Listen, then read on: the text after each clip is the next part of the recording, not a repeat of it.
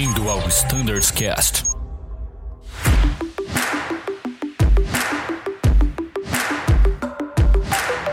Fala pessoal que escuta o Standards Cast, mais uma vez bem-vindos. E hoje a gente vai falar um pouco do A330, mais especificamente da RST Bravo.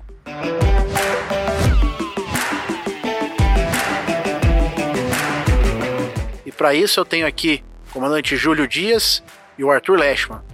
Tudo bem, Julinho? Como vai? Opa, Tiagão, muito obrigado. É uma honra estar aqui, essa oportunidade de adicionar os estudos do nosso público do A330 no módulo Bravo, onde teremos REST Bravo, Cheque Bravo, sessões ótimas. Maravilha. Fala, Arthur, tudo bem? Oi, Thiago, Júlio, obrigado pelo convite aqui no Stonerscast. Show de bola. Então já vamos iniciando. Júlio, esse treinamento da RST Bravo, ele traz uma novidade que é com relação ao PTO 25, né? A gente vai ter aí a nova revisão do PTO e esse treinamento já incorpora aí essa nova revisão. Exatamente. É essa revisão é um anseio aí de todo o time de treinamento. A gente conseguiu otimizar as sessões, uh, focando num timing mais tranquilo e uma sessão com menos rush.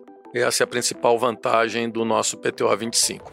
Maravilha. Então a gente tem bastante novidades aí com relação à RST Bravo, várias manobras aí que a gente já treinou em módulos anteriores, mas vale lembrar o objetivo desse episódio do Standard Sketch é a gente dar um overview, trazer aí para a galera informações a respeito da RST, mas lembrando sempre que os estudos aí, as informações necessárias para fazer a realização do simulador se encontram os manuais aí oficiais da frota e também no nosso PTO.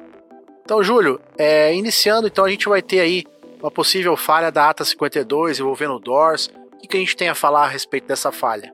Exatamente. Antes de mais nada, pessoal, deixando bem claro que todo o nosso PTO ele segue uh, exigências da IOSA, RBAC e também parte 91, que é o que determina as manobras que devem ser treinadas em cada ciclo e com uma periodicidade a cada dois anos e meio. Uh, como o Thiago já falou, a gente tem algumas formalidades da ATA 52, eventos de portas, né? Então podem acontecer coisas desde uma escorregadeira no armada até uma porta aberta em voo e assim por diante. É uma ata que exige muita atenção da nossa parte e um conhecimento profundo dos sistemas, tanto de alarme como fechamento, aberturas em emergências e assim por diante. É, porta é sempre um assunto delicado, né? Quando a gente está falando ali é, das operações do dia a dia, principalmente em voo, envolve pressurização, lendo a zap ali, então a gente tem que tomar um certo cuidado. E eu adiciono também, Júlio, essa informação da, da Atas de Doors com a nova filosofia né, que a gente trouxe aí dos checklists na própria Airbus. Quando a gente vai ler o, o nosso antigo, né, o Before Start, que agora é o Cockpit Preparation Checklist, ele fala pra gente não mais de Windows and Doors, ele fala de somente Doors, né, Júlio? Então, uma vez que a gente vai ter ali o aviso do ECAN, caso a gente tenha alguma porta ali unlocked, ou também um aviso ali do, do ground personal. É, porém, no caso de uma escorregadeira não armada ali, a gente tem que ficar de olho, né, Júlio? Muito bem colocado. A grande verdade é o seguinte: a nossa nova filosofia de checklist ela abrange várias atas, vários momentos, desde o embarque até o final do voo, que nós temos que olhar sobre uma ótica mais atenta aos sistemas. Quando a gente leu ali aquele boletim que foi é, publicado pela Airbus, que a gente replicou para os pilotos no boletim 296 dos novos manuais, é, a Airbus traz todo o racional por trás dessa mudança dos checklists. E um dos motivos da gente não ter mais ali o Doors, né, e somente o Windows, é que o Windows ali, né, side do Windows ali do piloto, a gente não tem nenhum aviso. De portas a gente tem avisos ali que a aeronave gera. Mas como você mesmo disse, a, um cross-check ali da System Display Page é muito importante naquele momento ali de iniciar o pushback. Perfeito, muito bem colocado, Thiago. Maravilha, então dando continuidade aí à nossa sessão, a gente traz aí falhas envolvendo a ata 29 de Hydraulic. É, o que, que a gente tem a falar um pouquinho sobre essa ata, Júlio? Sim, é uma ata que poderia trazer uma das panes mais difíceis em termos de gerenciamento. Poderia ser desde uma falha dupla até uma falha de overheat de algum dos sistemas hidráulicos. E aí vem aquele bom senso entre ver até que ponto vale a pena reativar esse sistema hidráulico, porque o próprio ECAN vai lembrar você que você pode reativar, caso seja por overheat, não seja um leak após essa temperatura vir para um padrão normal, né? E vai ser tudo em função de landing distance. Se você vai estar coberto ou não pela landing distance, vale a pena um posicionamento mais profundo com relação a ativar ou não ativar esse sistema que teve um overheat anteriormente. É, a gente sempre comenta com relação a hydraulic, né? É, que envolve aí muitas falhas com relação a flap, é, brakes, reverso, etc. Que requer um grande gerenciamento ali por parte da tripulação, justamente para ter aquela consciência situacional de onde a gente está voando, se a gente está próximo de um aeroporto, se aquilo ali vai realmente comprometer a nossa distância de parada e realmente fazer esse gerenciamento da melhor forma possível. É, vale lembrar, né, Júlio, que agora com a retirada das tabelas ali de performance de pouso do QRH, a gente usa a ferramenta do FlySmart para poder colocar essas penalidades envolvendo aí as atas de hidráulica. Exatamente. É, nós já viemos exercitando desde a introdução do nosso novo update no FlySmart, lá em AdDocs, a parte de in-fly performance, né? E principalmente no caso de uma despressurização e coisas desse sentido, a gente está muito safo em achar a ata e o tipo de pane que a gente teve para averiguar a nossa landing distance e a nossa performance em voo em termos de fuel penalty e outros detalhes. Aproveitando, a gente não tocou no assunto ainda, eu gostaria de lembrar que o nosso Rest Bravo, ele contempla no primeiro dia um avião pesado, praticamente com 230 toneladas de Viracopos Campinas para Lisboa, né? Então é caso que qualquer pane hidráulica que venha afetar algum sistema de frenagem ou algum sistema de superfície de voo, spoilers, etc., a gente tem que estar muito atento quanto ao cálculo da nossa landing distance. É isso aí. E sobre, né, ainda falando um pouquinho sobre, sobre essa ata 29 envolvendo falhas hidráulicas, é, vale salientar, né, Júlio, que panes complexas, como é o próprio nome que a Airbus trata, que é o caso, um exemplo de uma falha dupla hidráulica, envolvendo um exemplo Green Plus Yellow, Blue, Blue Plus Green, é, a gente tem aí uma ferramenta muito legal para gente para auxiliar no nosso gerenciamento, que é o Summary, né? É, a gente tem que lembrar que após o Connections Completed, o Summary que vai ali, ali ajudar a gente a fazer aquele gerenciamento e ter uma real noção ali do que a gente ainda tem disponível que a gente ainda não vai ter. Exatamente, Thiago. Eu gostaria de lembrar que nesse tipo de pane, como falha dupla hidráulica, Emergency Electric Configuration, o Summary é a ferramenta essencial para que a gente cumpra a nossa Golden Rule, que é voar e navegar principalmente o voar. A gente é o summary que vai nos trazer seguros para o solo com esses tipos de falhas.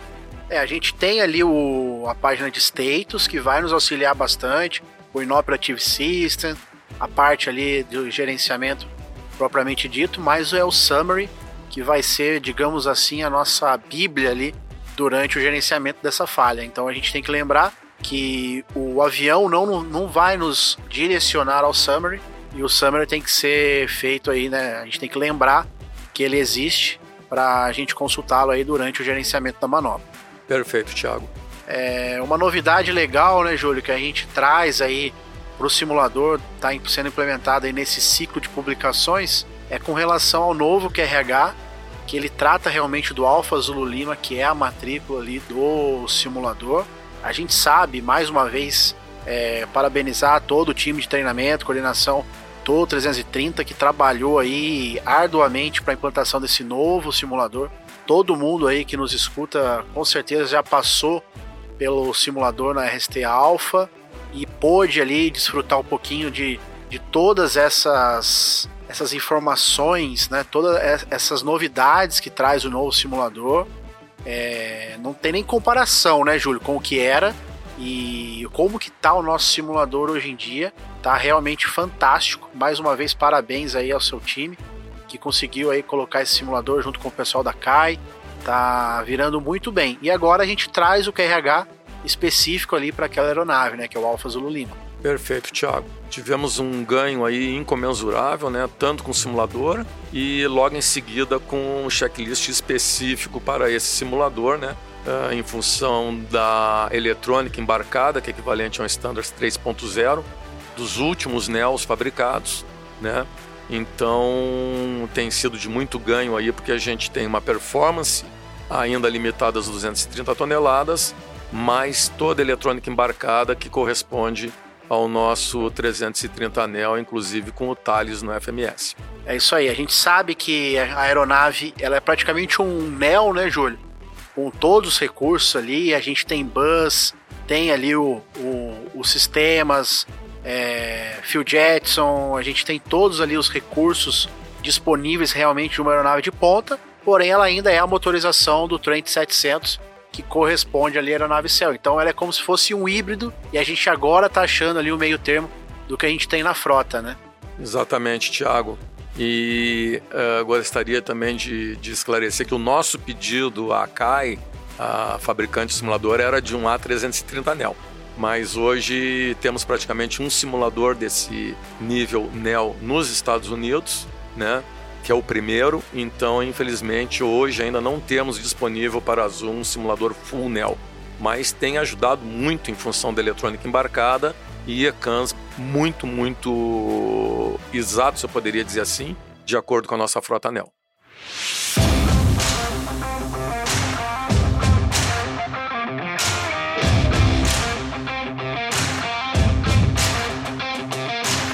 Maravilha. E o que que traz, Júlio, de novidade a esse novo QRH? Só para a gente ficar aí up to date a respeito dessas novas modificações. É, nós basicamente estamos uh, inaugurando, possivelmente a publicação está liberando para a semana que vem, a segunda versão, revisão 2 do nosso QRH Alpha Zulu Lima, né?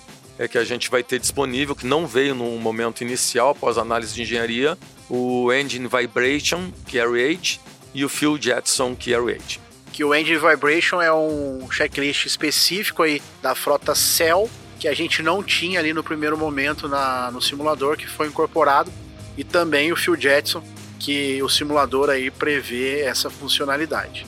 Dando continuidade aí ao nosso treinamento, Júlio, da RST Bravo, é, a gente tem aí ata de navigation e uma possível falha aí envolvendo Unreliable Speed Indication. O que, que a gente tem a falar sobre essa falha? É, o que, que a, a, o simulador traz de novidade re, referente a, ao gerenciamento aí dessa falha envolvendo Unreliable Speed Indication que a gente não tinha até então? Exatamente, Agão. A gente tem um treinamento de Unreliable Speed, né? E muito importante lembrar, primeira coisa, uh, como reza Airbus, memory items, dependendo da situação, dependendo da condição, dependendo se você está subindo, se você está descendo, se você está em voo nivelado, né? uh, tem que ter o bom senso do aviador uh, no sentido de golden rule, de voar, navegar. Ele tem que saber que em determinado momento ele pode necessitar de uma tabela de QRH para poder voar. Então, ter o bom senso de interromper um ECAN no momento apropriado para poder continuar voando com segurança, seria a sequência após os memory items. A principal novidade do simulador é a gente poder uh, se utilizar do bus, né? que realmente facilita muito a manobra e o momento de aplicar o bus também é um momento decisivo, no momento correto, né? Uh, vamos dizer assim, sem ser afoito, né? E sempre tendo em mente se você está numa atitude de subida, numa atitude de descida ou num voo estabilizado, que pode até modificar o momento do início do carry age, a parte correta do carry age, num voo estabilizado. É, o legal de comentar a respeito dos memory items, já está massificado, né? Já está na massa do sangue aí dos aviadores, o memory item do Unreliable Speed Indication, mas vale lembrar que ele é condicionado se realmente, né, if the, the safe flight path is impacted, né? E aí sim a gente atua ali nos memory items. Caso a gente está voando ali nivelado, já com a potência ajustada, foi como você mesmo comentou, a gente vai voar a aeronave, né, manter ali iniciar os memory items, né? Fly Director off, Autopilot off, Autotrust off, mas a gente não vai mexer em nada, não precisa aplicar, né, Júlio? Aquele pitch 15, toga, 10 climb, 5 climb, porque a aeronave já está ali é, num, num, num, voo nivelado de forma segura, né? Isso. Exatamente, Tiago. E dependendo dessa condição, a gente se lembra que a melhor ferramenta para trazer o conforto à pilotagem é o Bird, como nessa situação ou outras situações. E como você mesmo disse, a grande novidade aí desse novo simulador é o uso da Buzz, né? O Backup Speed Scale aí, que aí torna a brincadeira fácil, né, Júlio? Aí não, não, é covardia, né? Exatamente. Eu não digo covardia, Thiago, porque se, por exemplo, alguma daquelas notas do nosso Care Rate, após o All ADR Off, lá iniciando na Reliable Speed, se alguma daquelas notas não for bem lida e bem interpretada, pode levar você a piorar a situação. Porque você tem alguns cheques para fazer no bus para ter certeza que o bus está te fornecendo a correta informação. Maravilha, é sempre a leitura com calma ali, tranquilidade, sempre aplicando as Golden Rules. Fly, Navigate, Communicate, que a gente está sempre seguro aí, voando da melhor forma possível. Então sempre lembre, treine como se voa e voe como se treina. Júlio, mais um assunto aí legal da gente comentar da, da RST Bravo, do cheque Bravo, é sobre a manobra de Upset Recovery, é, o que, que a gente tem aí nesse módulo? O que, que a gente pode falar um pouquinho sobre a manobra de upset recovery? Tem muitos pilotos que, que às vezes até nos perguntam por que esse treinamento. Pessoal, ah, eventos recentes têm mostrado que acontecem situações de upset recovery ou em função de uma esteira de turbulência ou em função de uma variação fortíssima de vento em altos níveis, isso pode acontecer em correntes de jato e houveram vários eventos já classificados pelas autoridades, tanto de EASA como FAA. E, inclusive, há uma tendência muito forte das autoridades de exigir um treinamento anual de upset recovery, uma sessão dedicada a upset recovery, fora o que a gente vem uh, efetuando nos treinamentos periódicos, né? É óbvio que a primeira coisa que nos vem à cabeça em qualquer tipo de situação anormal ou estado indesejável do voo é evitar. Nem sempre é possível e quando a gente se dá conta, a gente está dentro da situação. Né? A gente tem esse treinamento previsto nesse módulo. Nesse treinamento, o simulador nos traz uma vantagem assim indescritível. A gente tem uma aba de OS onde a gente não precisa mais, como antes no simulador velho, estar desligando ADRs e assim por diante, o que a gente sabe que afeta muito a consciência situacional do piloto. A gente tem um cenário específico para isso e a gente vai poder treinar os vários modos de upset recovery dentro de uma consciência situacional bem desejável aí para melhor eficácia do treinamento. Maravilha. Pessoal, é, se eu puder acrescentar, acho que o que o Júlio falou, né, que primeiro é prevenção, né? Tanto que o tópico no FCTM é Upset Recovery, é, Prevention and Recovery, né? Então a gente tem que primeiro prevenir e, é claro, a gente tem que estar preparado para uma recuperação na, da, da manobra caso a gente entre numa condição anormal de atitude. Agora, uma coisa que eu já falei em, em algum outro podcast é que os grandes órgãos né, da aviação trabalham com a definição de, de, de abnormal attitude né, em termos do, do envelope de voo a partir do momento que a gente está voando fora do que o nosso o, do que o FMA está pedindo, está comandando, a gente já está em atitude anormal. Ou seja, é, se eu tô, se eu apliquei uma razão de descida de, por exemplo, 2 mil pés por minuto, e aí eu voando manual, é, tô ali a 2.500 pés por minuto, 3 mil pés por minuto, eu já estou em atitude anormal. Então é uma maneira muito positiva da gente considerar né, uma, uma prevenção de, de atitude anormal né, sobre esse ponto de vista. Por exemplo, você ter lá um heading 150 e tô voando heading 120, eu tô uma atitude anormal. Então, é uma bela maneira conservativa né, da gente considerar e que a própria ICAO já fala, já traz isso como definição. É, a gente só fazer um comentário, quando a gente lê ali realmente, igual o Arthur falou, é, vou dar um exemplo, né? A Flight, a Flight Safety Foundation, ela traz pra gente algumas informações sobre as condições de upset recovery.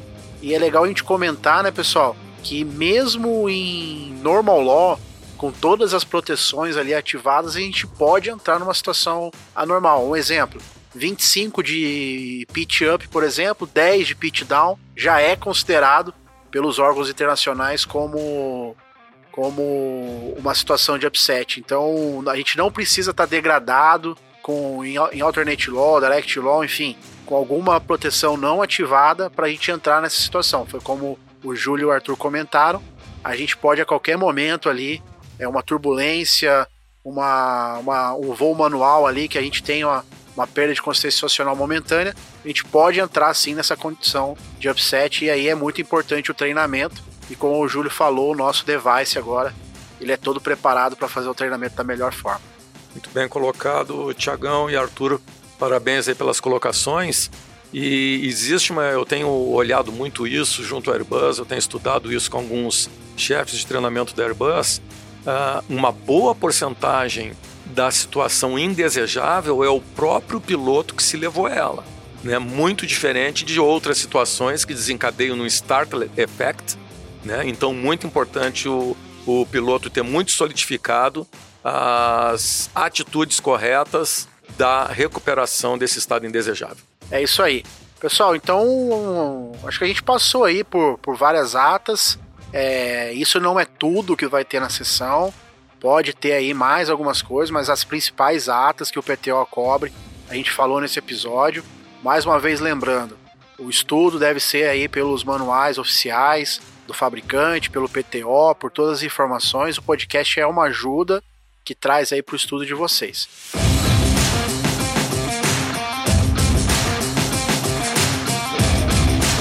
Eu quero agradecer mais uma vez o Júlio, muito obrigado. casa é sua, viu, Júlio? Volte sempre. Muito obrigado, Tiago. Eu gostaria só de complementar a informação realizada anteriormente, que no primeiro dia é um voo pesado, Campinas-Lisboa.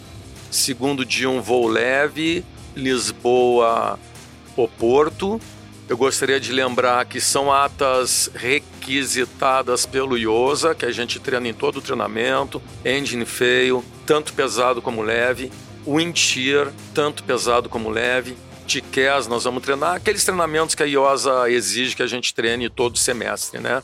Então fique atento, é uma boa oportunidade para fazer um review nisso tudo, para a gente poder ajudar vocês aí com o nosso time de instrutores lá dentro do simulador para o melhor aproveitamento. Muito obrigado pela oportunidade, pessoal. E não tenho dúvida, com o grupo que a gente tem, com o time de instrutores, o treinamento fica leve, conduzido da melhor forma e a gente só tem a ganhar com isso tudo. Arthur, mais uma vez, muito obrigado pela sua participação. Obrigado, pessoal. Um abraço a todos. Bom treinamento. Pessoal, mais uma vez, muito obrigado. Se você quer deixar alguma sugestão de pauta, alguma reclamação, e fique à vontade no nosso e-mail standardscast@voiazul.com.br. E se você tem alguma dúvida geral envolvendo Flight Standard, nosso e-mail também flightstandard@voiazul.com.br. E lembrando também o coordenacão.a330.voiazul.com.br sempre à disposição de vocês, pessoal. Muito obrigado pela sua audiência e até uma próxima. Tchau!